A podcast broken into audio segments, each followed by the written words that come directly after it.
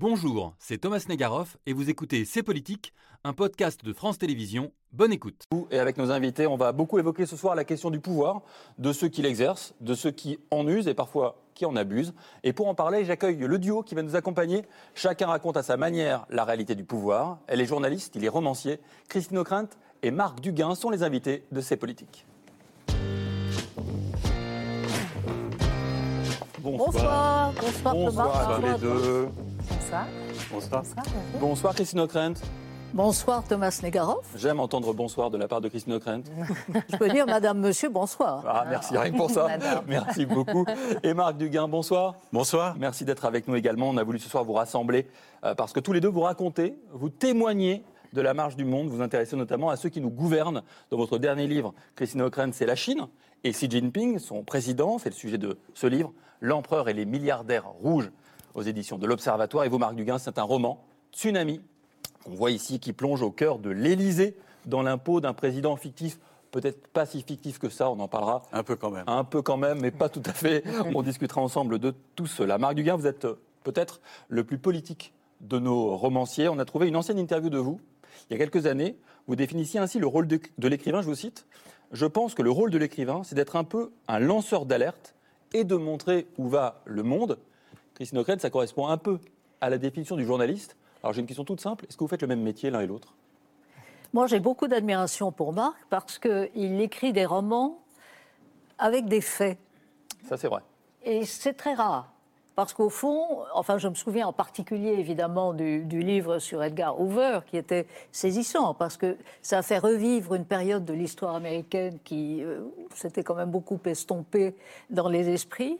Et donc, je trouve que c'est une tradition assez peu française, beaucoup plus anglo-saxonne. Et, et, voilà, j'aime beaucoup ça. C'est vrai que La malédiction d'Edgar était un roman presque américain. Vous faites le même métier? Est-ce que vous vous sentez un peu journaliste parfois Moi, j'ai l'impression qu'on fait partie du même pouvoir c'est-à-dire du même contre-pouvoir. Mmh. Euh, et les journalistes et les écrivains sont là pour éclairer une réalité par rapport à une narration qui est une narration qui est celle du pouvoir, une narration officielle. Et nous, on est là pour un peu décortiquer ces choses-là, les remettre en lumière. Alors avec la fiction, évidemment, c'est euh, c'est assez génial parce qu'il y y a une liberté euh, que n'ont pas les journalistes, mmh. qui, sont, qui sont tenus à une rigueur euh, que je n'ai pas toujours, mais que j'essaye d'avoir quand même dans ce que je fais. Et je trouve c'est, c'est très intéressant parce qu'en fait, on est très complémentaires. D'abord parce que quand j'écris des livres, moi, je m'appuie très souvent sur euh, des, des, travaux qui ont été faits par des journalistes, aussi par des chercheurs, des historiens, parce que je ne peux pas évidemment tout faire moi-même. Et à partir de là, ben, j'essaye de, de, reconstituer, non pas la vérité, parce que je n'ai pas cette immodestie, mais en tout cas une forme de réalité. On va réfléchir ensemble hein, sur la distinction entre vérité et réalité, notamment avec l'intelligence artificielle un peu plus tard dans l'émission. Euh, vous avez écrit, vous, Christine O'Krent, sur Poutine. Vous avez écrit sur Trump et sur Hillary Clinton. Vous écrivez aujourd'hui sur Xi Jinping. Vous, euh, Marc Duguin, vous avez écrit aussi sur Poutine, un roman que j'avais adoré à l'époque, Une exécution ordinaire. On reparlera un peu de, de Poutine tout à l'heure. Vous avez écrit sur les Kennedy, Robert et John aussi Kennedy. Et puis ce dernier roman sur un président. Qu'est-ce qui vous intéresse, tant l'un comme l'autre, sur le pouvoir. Pourquoi vous êtes autant intéressé par le pouvoir l'un ou l'autre? Christine O'Krent, par exemple le pouvoir et la manière dont il est oui. exercé, et en particulier par des individus qui, dans des systèmes démocratiques comme euh, aux États-Unis, ou autocratiques comme la Russie ou l'Arabie saoudite, puisque j'ai été euh, très intéressé à un moment donné par le prince héritier oui. saoudien Ça, et la, la, transformation parfois ambiguë, mais, mais né, néanmoins saisissante, d'une société féodale complètement asservie à, à, une tradition particulièrement rigoureuse de l'islam. Bref, donc oui, c'est la manière dont le, le pouvoir s'exerce. Et dans le cas de, de la Chine, euh, moi j'y suis entrée, si j'ose dire, euh, par curiosité pour cette caste d'entrepreneurs chinois oui. qui ont réussi en deux générations à sortir cet immense pays d'une misère que Mao avait encore mmh. euh, aggravé. Et en travaillant sur ces gens-là, je me suis aperçue qu'en fait, on, on, sait très peu de choses, ou pas assez, sur la manière dont s'exerce le pouvoir en Chine. Et le pouvoir en Chine, c'est d'abord et presque exclusivement le Parti communiste et surtout depuis que Xi Jinping, assez péniblement, mais euh, au fil de sa carrière, mais depuis plus de dix ans maintenant, on a conquis le sommet. Et, les derniers épisodes auxquels, euh, j'espère, on, pourra faire allusion euh, tout à l'heure, prouvent à quel, à quel point pour Xi Jinping, l'obsession, c'est d'éviter le destin russe. Hmm. Le destin soviétique. On y reviendra largement tout à l'heure. Et donc, c'est une, une, perception du pouvoir absolu qui est, je crois, euh, tout à fait euh, euh, nécessaire. Il est très nécessaire d'essayer de, la comprendre pour savoir comment réagir ou agir ou interagir avec, avec la Chine. Vous, Marc Duguin, c'est aussi le pouvoir, mais c'est un peu le pouvoir par le trou de la serrure d'une certaine manière. C'est approcher au plus près de ceux qui ont le pouvoir par des histoires parfois méconnues, par des histoires un peu moins connues, mais c'est quand même ce désir de raconter quand même le pouvoir. Oui, alors moi, c'est venu, de, venu de mon enfance, en fait, cet intérêt pour le pouvoir, parce que, bon, maintenant, euh, je, je, crois que ça c'est euh, assez bien, c'est que j'ai été élevé parmi les gueules cassées, qui étaient les grands blessés de la, de la Première Guerre mondiale. Et en fait, euh, toute mon adolescence, j'ai maturé ça en mmh. me disant comment on peut en arriver là, comment des gens de pouvoir peuvent emmener des millions de personnes dans un massacre dont j'ai vécu les conséquences au jour le jour, euh, pratiquement jusqu'à l'âge de 13-14 ans. Et, mon intérêt pour le pouvoir est venu de là. Et avec, par ailleurs, euh, une certitude, c'est que je n'étais pas fait pour le pouvoir moi-même, donc euh, j'avais cette distance. Et, je trouve que aujourd'hui, évidemment, il se joue des choses extrêmement importantes. Bon, Christine en parle, ce qui se passe en Chine. On a parlé de Poutine. Et il y a il y a quelque chose, moi, qui me tient énormément à cœur, c'est la démocratie. Ça peut paraître un peu banal, mais, mais c'est quand même quelque chose qui me tient particulièrement à cœur. Et je me dis, là, on est dans... moi, j'ai 65 ans, c'est la première fois euh, que je sens euh, que la menace euh, totalitaire, même, je dirais, enfin, la, des, des, régimes mm. extrêmement... qu'on pensait avoir éloigné ou avoir pour certains euh, perdu. Et là, cette menace totalitaire revient. Elle revient en Occident, ce à quoi on n'était pas, on pas habitué.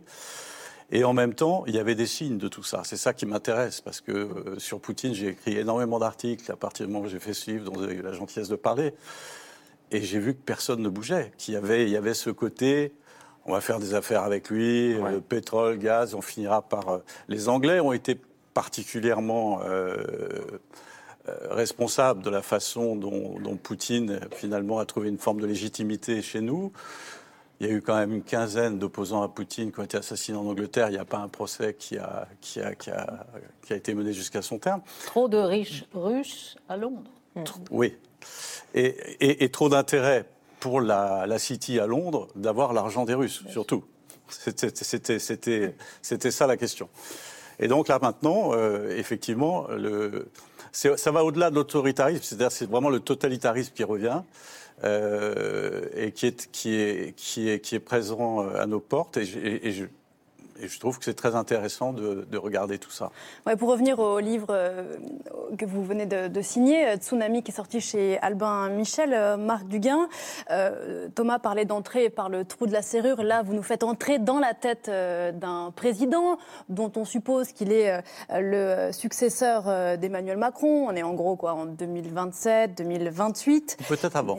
Ou peut-être avant. Ah, mais derrière la fiction, on sent, derrière la fiction, on sent bien sûr mmh. votre analyse du moment qu'on vit euh, aujourd'hui. On sent un président euh, isolé qui est pris dans ses contradictions. Euh, vous lui faites dire dans les premières pages ce livre existe pour retrouver l'homme que ma fonction ne me permet plus d'être.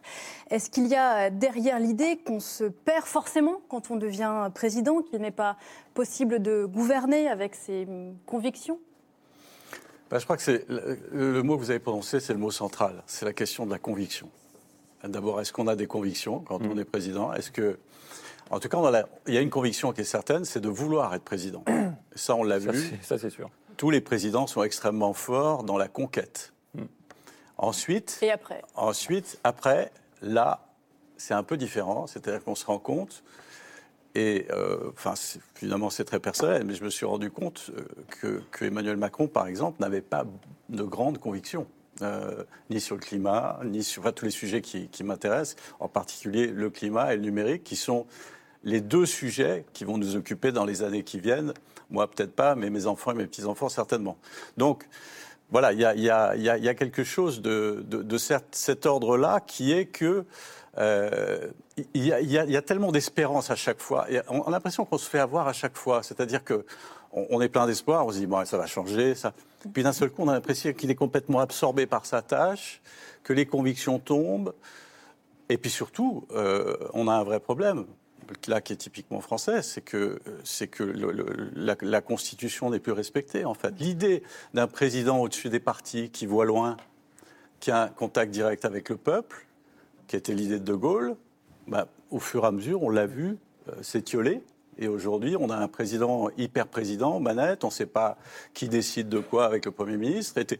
Et, et finalement, on est dans une impasse. Mm. Christine Ockrent, vous avez suivi, euh, vous avez interviewé plusieurs présidents en exercice, je pense à François Mitterrand, à Jacques Chirac par exemple. Est-ce que vous avez constaté également dans, votre carrière cette rupture qu'il y a quand on est président en exercice à un moment avec euh, le peuple, avec les citoyens? Est-ce qu'il y a une bulle quand mm. on est à l'Élysée selon vous? Mais je crois qu'il y a deux phénomènes qui se sont follement accélérés, ne serait-ce que parce que nous vivons aujourd'hui au rythme électronique.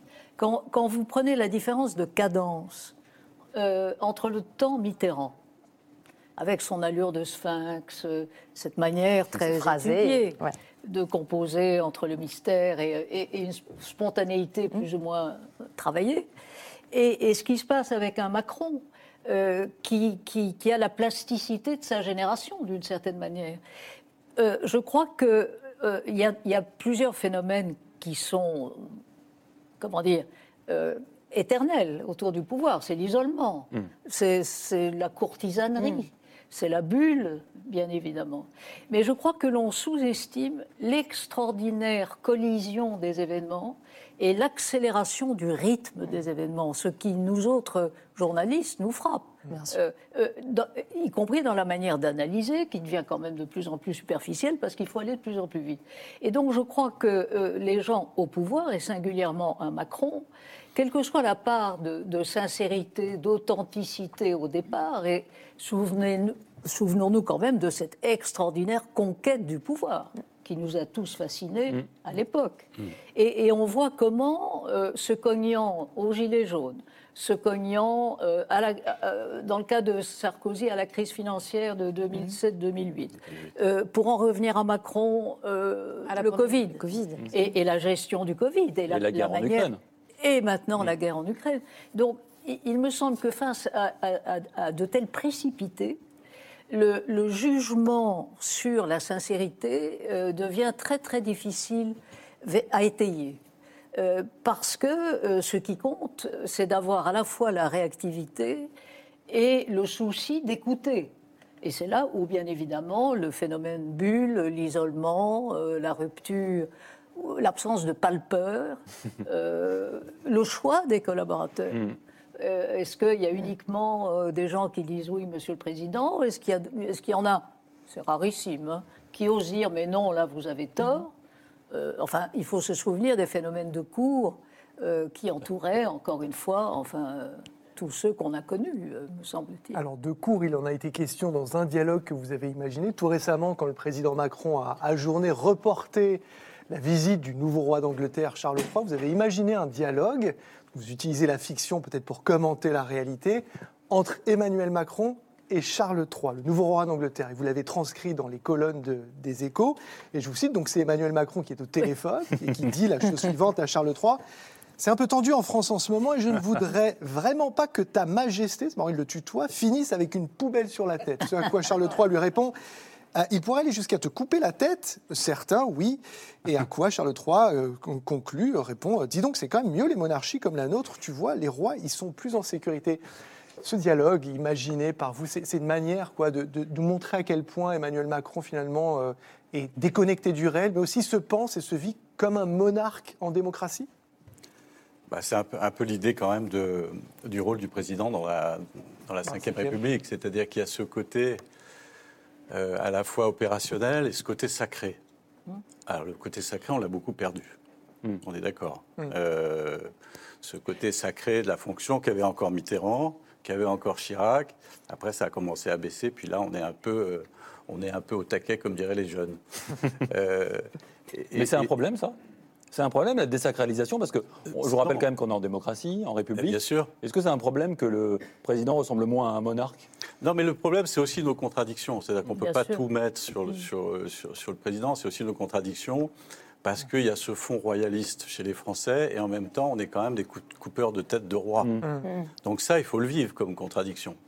Euh, là, je suis... Euh, euh, j'arrive de Montparnasse. Contre le cimetière Montparnasse, il y avait quelqu'un qui avait écrit euh, pendant la manif euh, C'est là ta place, Macron. Mm. Mm.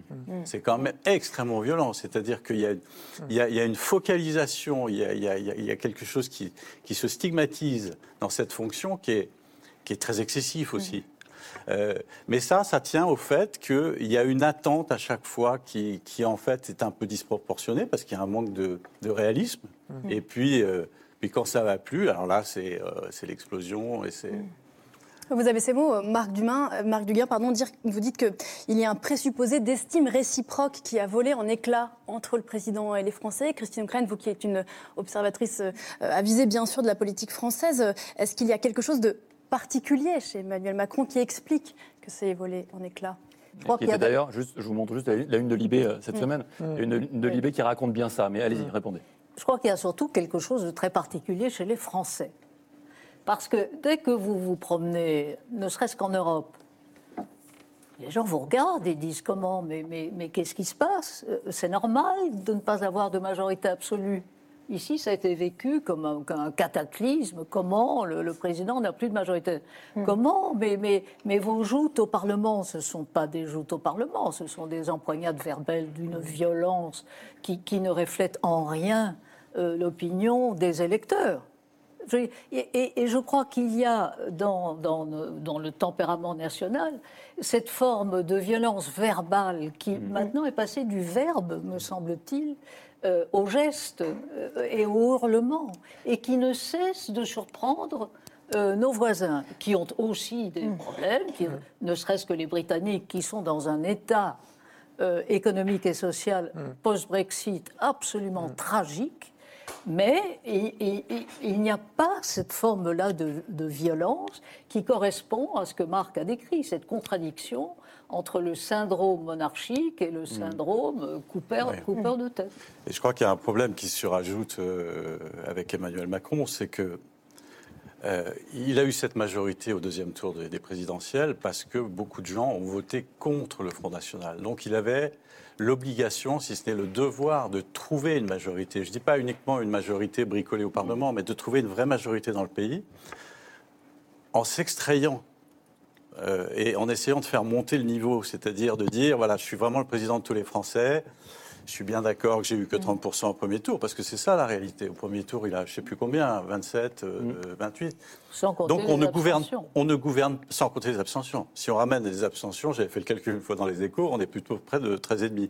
Donc mm. avec 13,5 des gens inscrits, vous pensez que vous pouvez, vous pouvez gouverner seul? Non. Mm. Donc c'est là qu'on en revient. Les anglo-saxons, il y a, y, a, y a une tradition du débat, du compromis, et là, on a un président qui ne fait aucun compromis. C'est ça son problème aujourd'hui, c'est qu'il ne fait pas de compromis, mais il est minoritaire. Donc euh, forcément, ça devient explosif. Mais Marc Duguin, est-ce que vous parleriez pour autant de crise démocratique aujourd'hui? Emmanuel Macron, euh, cette semaine, il était en Chine. Dans les propos rapportés par le journal Le Monde, il dit qu'un président élu avec une majorité élue, certes relative, cherche à mener à bien un projet qui a été porté démocratiquement. Ça ne s'appelle pas une crise démocratique. En clair, circuler, il n'y a rien à voir. Cette réforme, je l'ai annoncée, on m'a élu avec cette réforme des retraites. Vous pensez quoi, ça Pour vous, c'est un déni de réalité que fait le président Moi, je pense que c'est une grave erreur. C'est une grave, grave, erreur dans le sens où euh, ça va être euh, de faire passer cette, cette, cette loi, euh, ce projet, enfin, cette, cette, réforme avec un 49.3, euh, c'est une très grave erreur parce qu'il va. En plus, il y avait. alors, il y a des syndicats qu'on peut juger excessifs, mais Laurent Berger, c'est quand même quelqu'un d'extrêmement pondéré. C'est lui qui a là, il s'est mis, il s'est mis, il s'est mis à dos justement Laurent Berger, qui pourrait être quelqu'un, en tout cas, avec qui il pourrait dialoguer, et, ça serait et ça serait une bonne chose. Il se l'est mis à dos. Alors, c'est, aujourd'hui, c'est un adversaire. Peut-être que demain, ce sera un ennemi. Et là, il est en train d'hypothéquer énormément de choses sur l'avenir, d'abord de son mandat et surtout de ceux qui vont lui succéder. Parce que euh, j'aimerais pas me réclamer d'Emmanuel Macron la prochaine présidentielle. Emmanuel Macron, en tout cas, qui était euh, cette semaine en Chine pour rencontrer son homologue euh, Xi Jinping. Un déplacement transformé en jeu d'équilibriste pour le président français. On va analyser ça tout à l'heure avec Justin Weiss, historien, qui était membre de la délégation en Chine. Mais pour l'heure, c'est la semaine Paul d'Alexandre Guetta avec Simon Young. Et ça fait du bien, une histoire positive. La semaine Paul, regardée par la journaliste Christine Ockrent et le romancier Marc Duguin. On vient de voir dans la semaine Paul quelqu'un sur lequel vous avez tous les deux écrit. C'est Vladimir Poutine, un homme très mystérieux. Euh, mais cette semaine, un témoignage Gallagher inédit a permis d'en savoir un peu plus sur le maître du Kremlin. Gallagher, en quoi ce témoignage est-il rare et en quoi est-il précieux? Il est inédit, il est édifiant parce qu'il nous vient d'un dénommé Gleb Karakulov. C'est lui, vous le voyez à, à l'écran. Il est membre, ancien membre du FSO, c'est le service de sécurité personnelle de Vladimir Poutine, aux côtés duquel il se trouvait jusqu'en octobre dernier. 13 années de service, et il choisit de faire défection mm. lors d'un déplacement à l'étranger du chef du Kremlin. Et d'ailleurs, il raconte avec beaucoup de détails la manière dont il s'y est pris. C'est l'occasion rare d'être plongé à la fois dans la psychologie, mais aussi l'univers de Vladimir Poutine avec force détail. Il y a beaucoup d'éléments, j'ai choisi d'en retenir deux, qui disent quoi? La manière dont Vladimir Poutine s'informe, mais aussi son extrême paranoïa, qui fait qu'il prend parfois des mesures de protection qui confinent presque, j'ai envie de dire, au, délire. Donc il a deux manières de s'informer, et deux uniquement première source, c'est la télévision d'État, la propagande. Et la deuxième, écoutez ce que nous dit Gleb Karakulov. Интернетом, ни телефоном. То есть вся информация, которую он получает, только от людей, которые ну, непосредственно близки. То есть он своего рода именно живет в этом информационном вакууме. Принято считать, что президенту приносят папочки, секретные доклады спецслужб. Вот это его источник информации? Да, все верно. Gleb Karakulov explique que ben, ça, ça donne une appréciation du réel de la part de Vladimir Poutine qui est, je le cite, complètement distordu. Alors l'autre élément qui est très marquant, c'est son extrême paranoïa. Et vous allez le voir, il organise parfois de faux cortèges. Ça veut dire qu'il fait venir des véhicules, parfois même un avion, alors qu'il se trouve par exemple à Sochi, et il fait partir ce cortège alors qu'il reste sur place. Écoutez la manière dont Gleb Karakulov décrit cela. Есть объяснение у ваших коллег, зачем нужно притворяться, что ты полетел в одно место, а сам остался в Сочи? Я думаю, что это попытка именно э, запутать во-первых, разведку, а во-вторых, чтобы не было никаких покушений. Вы когда-нибудь слышали от своих коллег, что на Владимира Путина кто-то пытался совершить покушение? Нет. Но ну. это же не мешает ему, например, бояться. Marc Duguin, vous qui avez écrit justement sur Vladimir Poutine il y a, il y a 15 ans, ça confirme euh, l'image que vous vous faisiez du modus operandi et vivendi du chef du Kremlin Vous savez, on ne devient pas dictateur comme ça sans être euh, psychotique. Il y, a, il y, a, un rapport, euh, justement, on a, on a, beaucoup parlé du pouvoir, et moi je crois que peut-être que Xi Jinping euh, mériterait aussi une bonne psychanalyse. euh, et, et, dans votre livre, il, il, y a certains éléments qui sont intéressants, en particulier le père. Mais chez Poutine, il y a quelque chose d'extrêmement effrayant. Et, et, moi, je me souviens, quand j'avais fait mon enquête sur le Kursk, euh, donc j'étais en Russie, et, j'avais été déjà sidéré par cette incroyable violence mm. qui, qui, qui, qui, est en lui, c'est-à-dire, je fais très vite, il y, avait, il, y a 23, il y a 23 survivants dans le mm. Kursk, à peu près. C'est un sous-marin Dont j'ai vu d'ailleurs les, les, corps euh, à la banque de Moscou. Euh, on peut, on, le, le, le sous-marin à 100 mètres de fond, c'est-à-dire à peu près le record du monde d'apnée, mm. à quelque chose près. Donc on peut aller les chercher. Mais pour ça, il a besoin des Occidentaux. Alors déjà, c'est la Russie. Les Occidentaux, niet. Et l'idée que les sous-mariniers puissent, puissent, donner eux-mêmes leur version des faits, mmh. c'est inacceptable. Ça, c'est la tradition mmh. soviétique. Et il vient d'arriver au pouvoir. Et il vient d'arriver au pouvoir. Mmh. Donc, il décide de laisser mourir. Donc, à partir de là, après, il y a évidemment l'épisode de l'opéra, etc. Et là, on voit quelqu'un. Euh, alors, on dit souvent que l'empathie euh, est liée à une amygdale du cerveau qui serait euh, atrophiée euh, chez certains et, est, très importante, par exemple, chez les donneurs. Si, hmm. quelqu'un, si je vous donne un rein alors qu'on se connecte depuis ce soir, c'est que je suis la personne la plus empathique du monde. Hmm. Mais ça, tiendrait, ça tiendrait à la, à la, taille de, l'amidale du cerveau. Donc, à mon avis, il a une, une amygdale du cerveau ratatinée euh, totalement. Plus le KGB, quand même. Et, puis, alors après, il y a toute la formation de, de, cet homme qui est fondamentalement un voyou. Hmm. Euh, et qui sera jamais autre chose qu'un voyou. Vous dites euh, Don Corleone avec l'arme atomique. Voilà, c'est euh, Totorina avec l'arme atomique, c'est exactement ça. Un peu flippant, pardonnez-moi. Ben, Imaginez Totorina avec l'arme atomique. Un peu beaucoup. Un peu beaucoup, Un peu beaucoup flippant, oui. Totorina, c'est pareil. Totorina, quand il a décidé d'éliminer des gens, ses femmes, enfants, toute la famille. Et Poutine, c'est pareil. C'est-à-dire qu'on est. Je pense que le, le grand défaut d'analyse qu'on a eu sur la Russie depuis le début, c'est qu'en réalité, c'est une pègre. Hmm. Le système en place, c'est une pègre mafieuse, hmm. et le chef de la pègre, c'est Poutine. Et ça, après, on peut essayer de, de mettre ça dans un formatage idéologique, tout ce qu'on veut, ça n'a pas de sens. C'est une pègre. Et on oublie souvent qu'il est euh, milliardaire, peut-être même l'homme le plus riche du monde. Hmm vous aviez travaillé sur Poutine et les oligarques. Ça raconte aussi ça, votre, votre enquête. Oui, bien sûr, parce que Poutine, euh, qui, qui, arrive au pouvoir à, la fin d'Eltsine, mmh. ivre-mort, en gros, pour aller vite, je parle d'Eltsine, euh, Poutine a déjà construit une petite fortune parce qu'il s'occupait à Saint-Pétersbourg de l'importation de marchandises étrangères au moment où... Euh, euh, la Russie commençait à, s'ouvrir et, les gens avec qui il a formé une espèce d'amicale, parce qu'ils avaient des propriétés autour d'un lac à côté de Saint-Pétersbourg, vous les retrouvez aujourd'hui le premier cercle, des, ceux qu'on appelle les Siloviki, donc euh, les serviteurs, les, affidés, etc. Il y a cette Chine, le patron.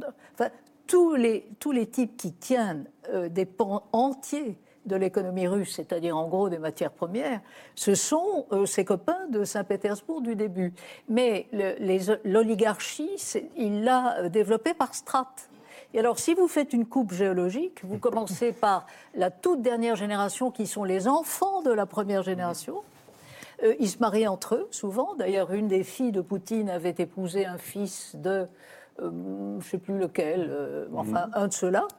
Et donc, c'est une caste prédatrice euh, qui s'est emparée des richesses, etc. Mais moi, j'ai une question pour Gallagher, rapidement, à propos... Ah, la journaliste ne se refait pas. À propos de ce... Gleb Karakulov, voilà. agent du FSO. Est-ce qu'il parle des sosies de Poutine, de Poutine? Parce que ça, ça m'a fasciné. Oui mais il donne un indice, c'est-à-dire qu'il décrit un, isolement qui est dû notamment à sa paranoïa sanitaire. Donc il impose deux à trois tests PCR aux gens qui vont être dans sa proximité par jour et une quarantaine de 15 jours pour tous les gens avec lesquels il travaille. Donc un déplacement improvisé de Poutine où il rencontrerait, par exemple, à Mariupol, dans le territoire occupé ukrainien, des personnes qui sortiraient d'un bâtiment, paraît dans ce cas-là très peu probable, à moins qu'il voyage avec ses propres figurants. Alors il est, seul, isolé, il a tout de même un allié important à l'international, Vladimir Poutine, c'est son grand ami Xi Jinping, amitié éternelle. Le président chinois peut-il se poser en médiateur de la guerre entre la Russie et l'Ukraine? C'est en tout cas le pari d'Emmanuel Macron qui s'est rendu à Pékin cette semaine. Trois jours de visite d'État pour, je cite le président français, pousser la Chine à ramener la Russie à la raison. Camille, c'était un pari plutôt ambitieux. Oui, un pari ambitieux, tout comme ces trois objectifs qui concernent tous la guerre en Ukraine. Le premier, c'est d'éviter que la Chine ne bascule dans le camp de la guerre. Alors concrètement, et les États-Unis et l'Union européenne ont très peur que Pékin ne livre des armes létales à Moscou dans un contexte où euh, les combats euh, s'enlisent en Ukraine. Deuxième objectif, c'est de pousser la Chine à jouer les médiateurs. Mm. Pourquoi? Parce qu'on considère souvent que la Chine, c'est le seul pays au monde capable d'influencer les choix de la Russie. Là, c'est clairement un objectif quasi impossible, en tout cas très très compliqué. Le troisième objectif, enfin, c'est de pousser Xi Jinping à accepter un échange avec le président ukrainien Volodymyr Zelensky, un point sur lequel le président chinois a ouvert une porte. Les diplomates de l'Élysée parlent de reconnecter la Chine à l'Union européenne. Ça, c'est intéressant, ce terme reconnecter, parce qu'on comprend bien à quel point il faut à tout prix essayer de ne pas laisser l'Empire du Milieu s'arrimer de façon définitive à la Russie. Alors Paris réussit ou pas? Emmanuel Macron a-t-il réussi à influencer Xi Jinping? Ou a-t-il été trop naïf? Pour en parler, faire le bilan de ce voyage très important, j'accueille un membre de la délégation officielle qui a accompagné le président en Chine, Justin Weiss, et l'invité de ses politiques. Bonsoir. Installez-vous. Bonsoir Justin Weiss. Vous êtes euh, historien de formation, de métier. Vous êtes directeur du Forum de Paris pour la paix aujourd'hui, diplomate donc. Vous avez été conseiller aussi au Quai d'Orsay et vous faisiez donc partie de la délégation qui a accompagné le président en Chine. Vous êtes revenu seulement hier. Je ne demande pas si vous êtes fatigué parce que vous l'êtes évidemment. Emmanuel Macron en visite en Chine pour la première fois depuis 2019 et donc depuis la pandémie du Covid. Est-ce que pour vous, c'était nécessaire de rétablir la relation avant qu'on la qualifie, cette relation? Est-ce que rien que ça, c'était nécessaire? Alors, euh, un mot d'abord. Euh, comme beaucoup d'artistes ou de parlementaires ou d'autres, j'ai été invité à participer à, ce voyage en étant euh, tout à fait indépendant. Le Forum de Paris sur la paix est indépendant. Absolument. Et, c'est vrai que votre parole est importante ce soir. et la réponse à la question est oui. C'est-à-dire, ça fait trois ans qu'il n'y avait pas de contact direct euh, entre Xi Jinping et les Européens. Alors, euh, Scholz est, venu, Sanchez est venu, mais là, c'était important que le président de la République le voie et qu'il le voit également avec Ursula von der Leyen. Donc oui, et de la même façon que la reprise des échanges entre euh, Chinois et Européens et Français en particulier était très importante, parce que c'est quand même ça, c'est ce, tissu-là qui nourrit la relation et qui permet aussi sans doute d'éviter les excès d'un côté comme de l'autre. Alors on va s'interroger sur la question de la naïveté ou pas.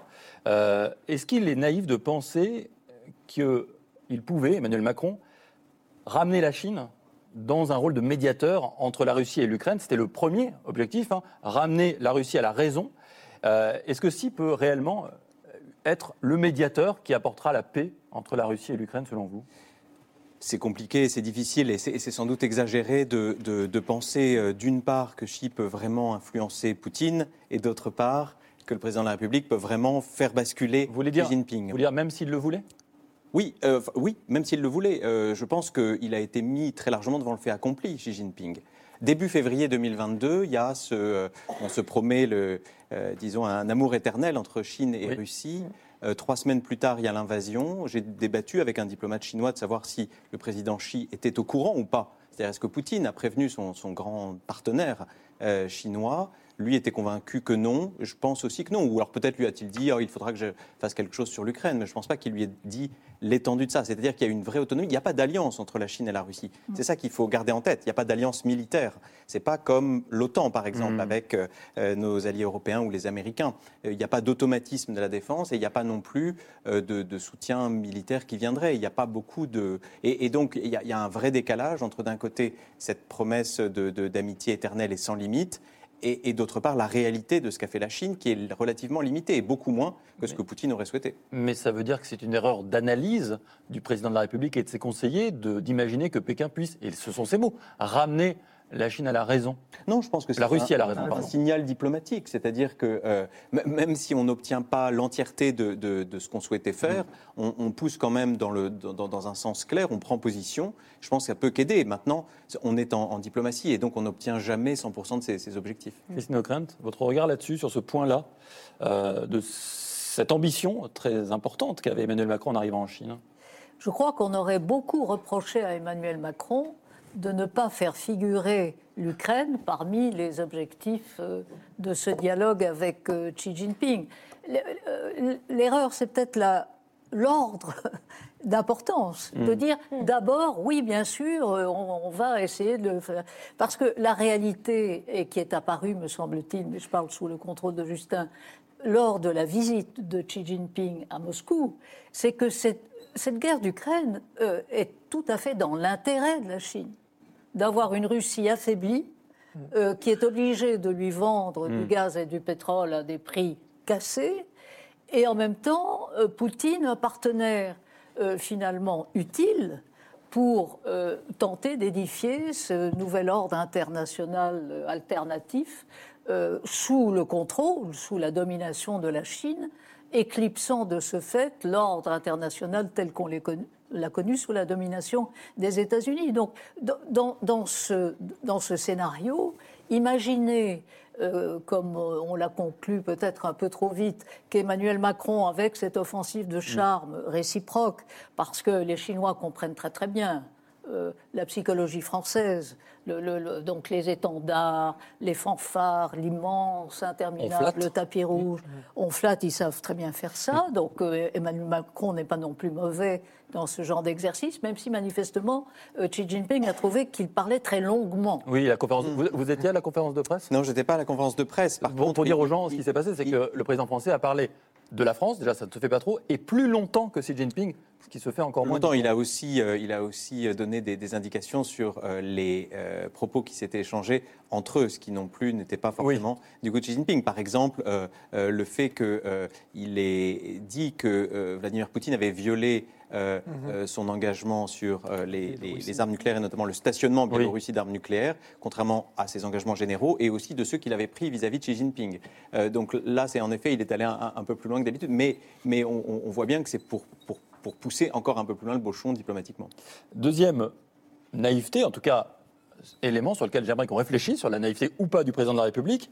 Est-ce qu'il était naïf Est-ce qu'il est naïf de penser que la France et l'Europe peuvent demeurer hors de l'affrontement entre les deux blocs, ou en tout cas de la rivalité entre les deux blocs, le bloc chinois et le bloc américain? Écoutez Emmanuel Macron qui a rejeté très clairement la logique de ces deux blocs rivaux, donc Pékin et Washington. Cette page d'histoire plus contemporaine, ouverte dès 1964 avec le général de Gaulle, nous ne devons pas, en quelque sorte, la renier. Et ce n'est pas au moment, pour le citer, le poids de l'évidence et celui de la raison ont effectivement grandi, que nous devons nous désengager, nous recroqueviller sur nous-mêmes ou accepter en quelque sorte une logique de bloc à bloc. J'entends déjà les commentaires, ça ne veut pas dire qu'il y aurait une forme d'équidistance, mais simplement la lucidité qui consiste à regarder ce que nous avons à faire dans cette conversation en quelque sorte avec le reste du monde. Alors cette conversation avec le reste du monde, ça c'est un peu de la théorie, mais dans la pratique, Pauline, il y a déjà un cas d'école, c'est Taïwan.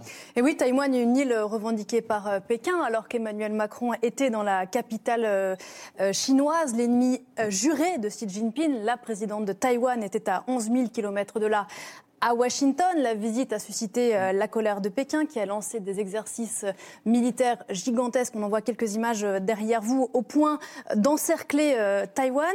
Comment résiste-t-on à la logique des blocs face à cette crise qui sera peut-être un jour une guerre?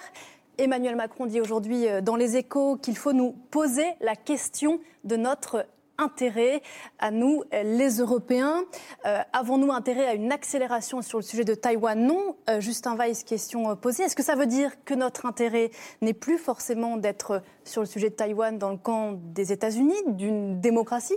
Face à un régime euh, dictatorial qu'est la Chine? Non, la logique, c'est de refuser euh, le noir ou le blanc, c'est-à-dire euh, de refuser la logique des blocs. Je, crois que on, a tout à perdre. Nous, on a tout à perdre d'un renforcement de la polarisation mondiale, de la rivalité entre Chine et États-Unis, parce que pour, plein de raisons en fait. D'abord parce qu'elle est extrêmement coûteuse, ensuite parce qu'elle renforce la course aux armements, qu'elle ralentit le commerce, les échanges, et surtout, alors là, on en vient à mes, sujets de coopération au Forum de Paris sur la paix, parce qu'elle empêche la coopération sur le climat, sur la biodiversité, mm. sur un sujet très important que Macron est venu chercher à Pékin, et ça on n'en a pas beaucoup parlé, mais ça a été euh, dans chacun de ses entretiens ce qu'il a mentionné, c'est le sommet du 22-23 juin sur euh, le financement du développement et du climat. Mm. Ça, c'est très important. Pourquoi? Parce qu'on est à un moment où les institutions de Bretton Woods, le FMI, la Banque mondiale ne fonctionnent plus pour financer à la fois le développement mm. et la transition climatique. On a besoin de la Chine pour ça. La Chine détient maintenant entre 20 et 40% de la dette de la plupart des pays développés. donc on ne peut plus faire de la gouvernance mondiale sans la Chine. Et donc, plus il y a une logique de compétition et de rivalité sino-soviétique, moins on arrive à faire de la coopération, de la gouvernance mondiale. Et je pense que c'est ce que voulait dire le, président. Mm. Ça ne veut pas dire que euh, on n'est pas, et il l'a dit aussi, il me semble assez, assez bien, et ça veut dire qu'on n'est pas dans le camp de la Chine ou qu'on est à équidistance. Évidemment, on est plutôt dans le camp des démocraties, et ça, ça ne fait pas de doute. Mais est-ce qu'il faut mettre l'accent sur Taïwan et aller le chercher là-dessus alors que euh, on a besoin de parler de ces sujets de coopération qui sont aussi importants, voire davantage pour l'avenir de l'humanité. Oui, mais, est-ce qu'on peut ne pas parler de Taïwan? Alors De la même manière, est-ce qu'on peut ne pas parler de l'Ukraine Parce que dans ces conditions, cette logique, elle pousse à mettre de côté tous les conflits pour espérer de la coopération. Bien sûr, c'est plutôt une question d'accent, c'est-à-dire sur quoi est-ce qu'on met l'accent euh, Si j'ai bien compris, euh, dans les deux jours d'entretien, le jeudi et le vendredi, hmm. il y a eu euh, Taïwan a été évoqué, l'Ukraine a été beaucoup évoquée, mais, mais Taïwan aussi. Mais, mais voilà, on est dans un monde complexe où il faut arriver à combiner, à articuler coopération et compétition. Et donc, si évidemment euh, vous arrivez avec uniquement des sujets où vous mettez en avant euh, Taïwan et vous ne devriez pas faire ci, vous ne devriez pas faire ça, mais pas tout à fait, c'est un peu compliqué de parler du reste. Oui, la question, je ne sais pas si c'est euh, de faire ci ou de faire ça, mais si demain, dans un an, dans dix ans, il y a une guerre concrètement euh, entre la Chine et Taïwan, euh, que fait-on? Bah, Je pense qu'il n'y a, pas beaucoup de doutes, et je pense que les Chinois n'ont pas beaucoup de, doutes là-dessus. Bien sûr, ils, prennent un malin plaisir à insister sur la notion d'autonomie stratégique et, imaginer que, les Européens peuvent, peuvent être complètement neutres, par exemple, sur le plan de Taïwan. dans la réalité, ils savent bien que ça ne sera pas le cas. Euh, et que simplement, euh, voilà, euh, occupons-nous d'abord de, l'Ukraine et, ensuite, on n'a pas besoin forcément de ramener voilà, cet irritant dans la discussion diplomatique. Ça fait aussi partie du, mm. du, jeu. Emmanuel Macron, il a beaucoup parlé d'Europe pendant ce déplacement. Il a tenu à être encore accompagné par Ursula von der Leyen, la présidente de la Commission euh, européenne. Présidente de la Commission qu'on a vu beaucoup en retrait, euh, pas le même ordre protocolaire. Emmanuel Macron est en visite d'État, ça implique un cérémonial. Elle, non, souvent derrière, un peu reléguée, euh, moins présente dans les rencontres, voire pas du tout. Qu'est-ce que ça dit de la place de l'Europe ou de Xi Jinping? Est-ce qu'il ne veut pas traiter avec l'Union européenne ou est-ce que l'Europe ne compte pas dans cette histoire? Alors, il y a traditionnellement une réticence chinoise à traiter avec l'Union européenne, qui est un animal différent, qui n'est pas un État mmh. euh, et qu'il ne considère pas du tout comme son égal. Il ne la considère pas comme une chef d'État, elle ne l'est pas d'ailleurs, euh, et donc c'est difficile. Mais il y a quand même une persistance chez, Emmanuel Macron euh, sur le fait de ramener l'Europe dans le jeu.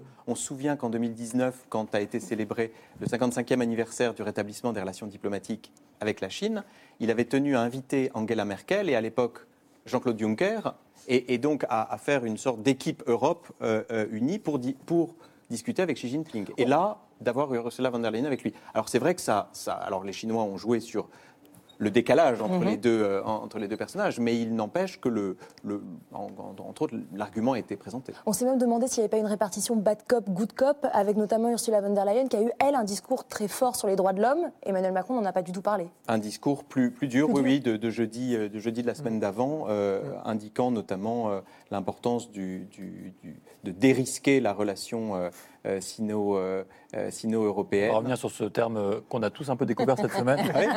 ça, arrive, le dérisquage. Mais avant ça, avant ça Christine Ockrent, comment vous entendez-vous euh, cette position française et européenne qui est quand même une position traditionnelle gaulliste en fait, hein, de non-alignement sur les deux grands blocs, avec quand même la préférence pour l'un des deux blocs? C'est ce qu'a dit le président de la République et c'est ce que vous venez de rappeler en cas de conflit à Taïwan.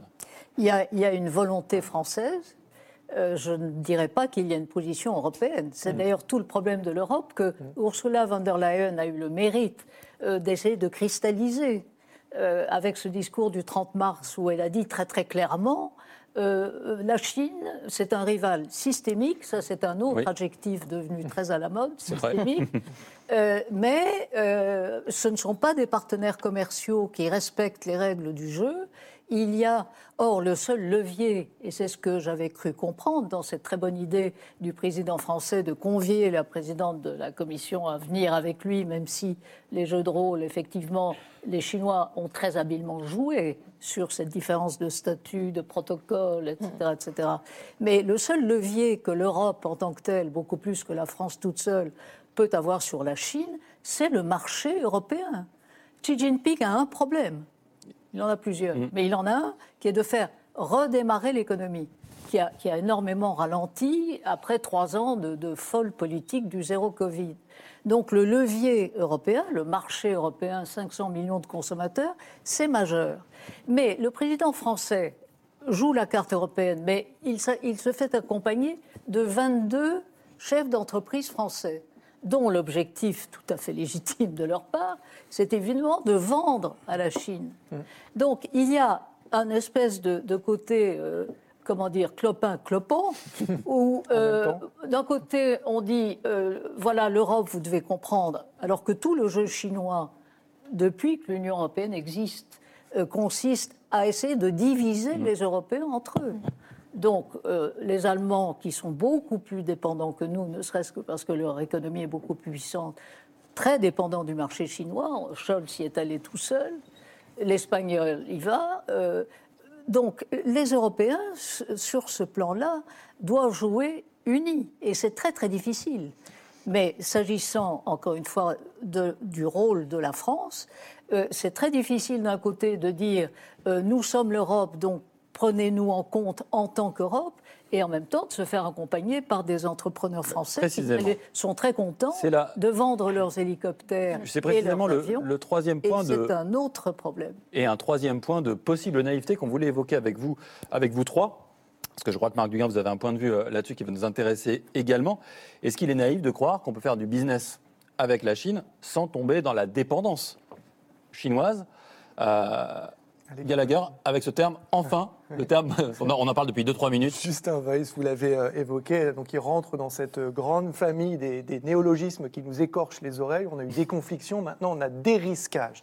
Très concrètement, je crois que ça veut dire réduire, mitiger le risque afin de rendre une situation plus sûre. Et concernant la Chine, ça veut tout simplement dire essayer autant que faire se peut de réduire nos dépendances, en l'occurrence nos monodépendances, à l'égard de la Chine dans certains secteurs. Oui, et on peut s'interroger, quand vous l'évoquiez, Christine O'Krent, à l'instant, quand on regarde la composition euh, justement euh, de, cette, de cette délégation, euh, sur cette réelle volonté de dérisquage. Vous y étiez, Justin Weiss, mais il y avait aussi 53 chefs d'entreprise mhm. français, hein, parmi lesquels 53. oui, donc c'est sur 80, ça fait quand même pas mal. Parmi lesquels les dirigeants Danone, L'Oréal, du Club Med, d'Alstom, des Galeries Lafayette.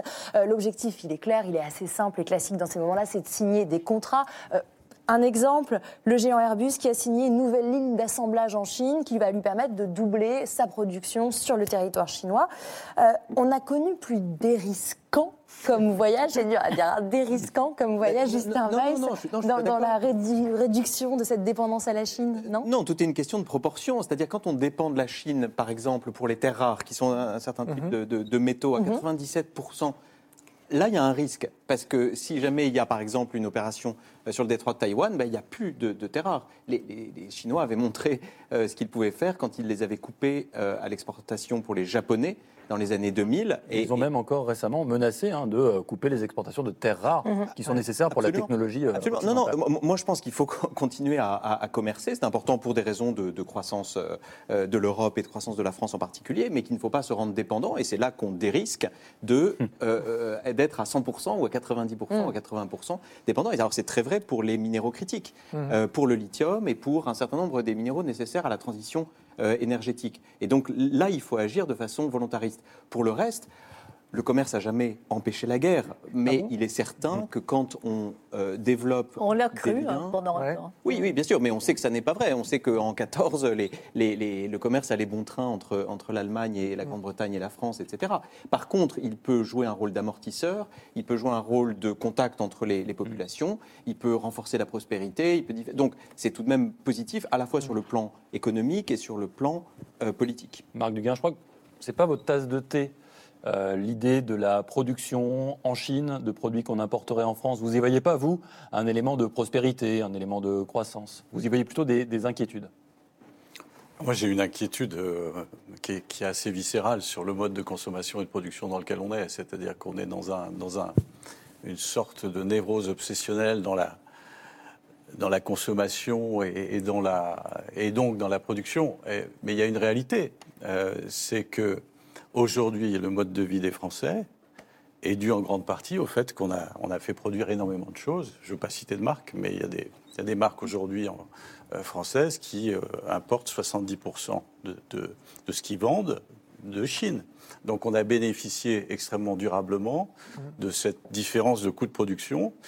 Euh, et de Chinois quand même assez mal payés, il faut bien le dire, qui, le sont de mieux en mieux, mais qui, au, départ, on a, profité de ça.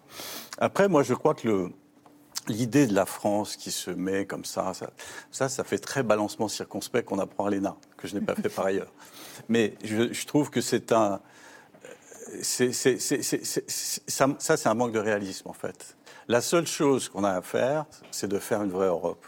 Si on veut être une troisième puissance, tant qu'on ne sera pas une troisième puissance, on sera toujours collé, en plus à travers l'OTAN, aux États-Unis. Donc il ne faut pas faire semblant.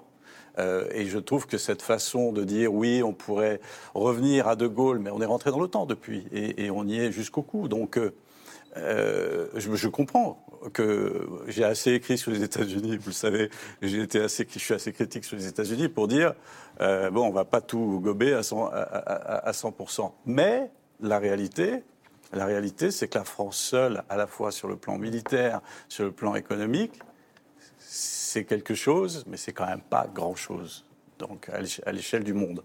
Donc il, faut être réaliste et je pense que ce, lien avec les Américains, on est bien content de l'avoir recréé avec Biden parce que sous Trump, euh, et, quand, quand, les Russes ont commencé à envahir l'Ukraine, on était quand même content que les Américains soient là. Sinon, je, pense que ça, ça, aurait pris des proportions euh, totalement différentes. Tout à fait d'accord. Justin Weiss non, non, tout, non, non, tout, à fait d'accord avec, euh, avec ce que dit euh, Marc Duguin. Il me semble que, le, que, que justement, c'est ça toute la difficulté. C'est à la fois d'avoir une autonomie stratégique européenne, de ne pas être une puissance d'équilibre au sens d'équidistance mmh. entre les uns et les autres, et de desserrer un peu cette contrainte de plus en plus forte euh, de la polarisation du monde pour pouvoir, euh, pour pouvoir coopérer. C'est vraiment ça qui est le, qu'il faut faire. Et pour ça, je, crois quand même qu'il faut. les chefs d'entreprise qui étaient, qui étaient à Pékin n'étaient pas que des entreprises du CAC 40. Il y avait aussi beaucoup. Enfin, moi, j'ai découvert euh, des tas d'entreprises de, de, taille moyenne ou de start-up qui développent dans des domaines de technologie, euh, des technologies avancées euh, dont elles font euh, commerce avec d'autres pays, les États-Unis, la Chine et d'autres. Et c'est aussi ça, le, la diversification du monde et de notre économie.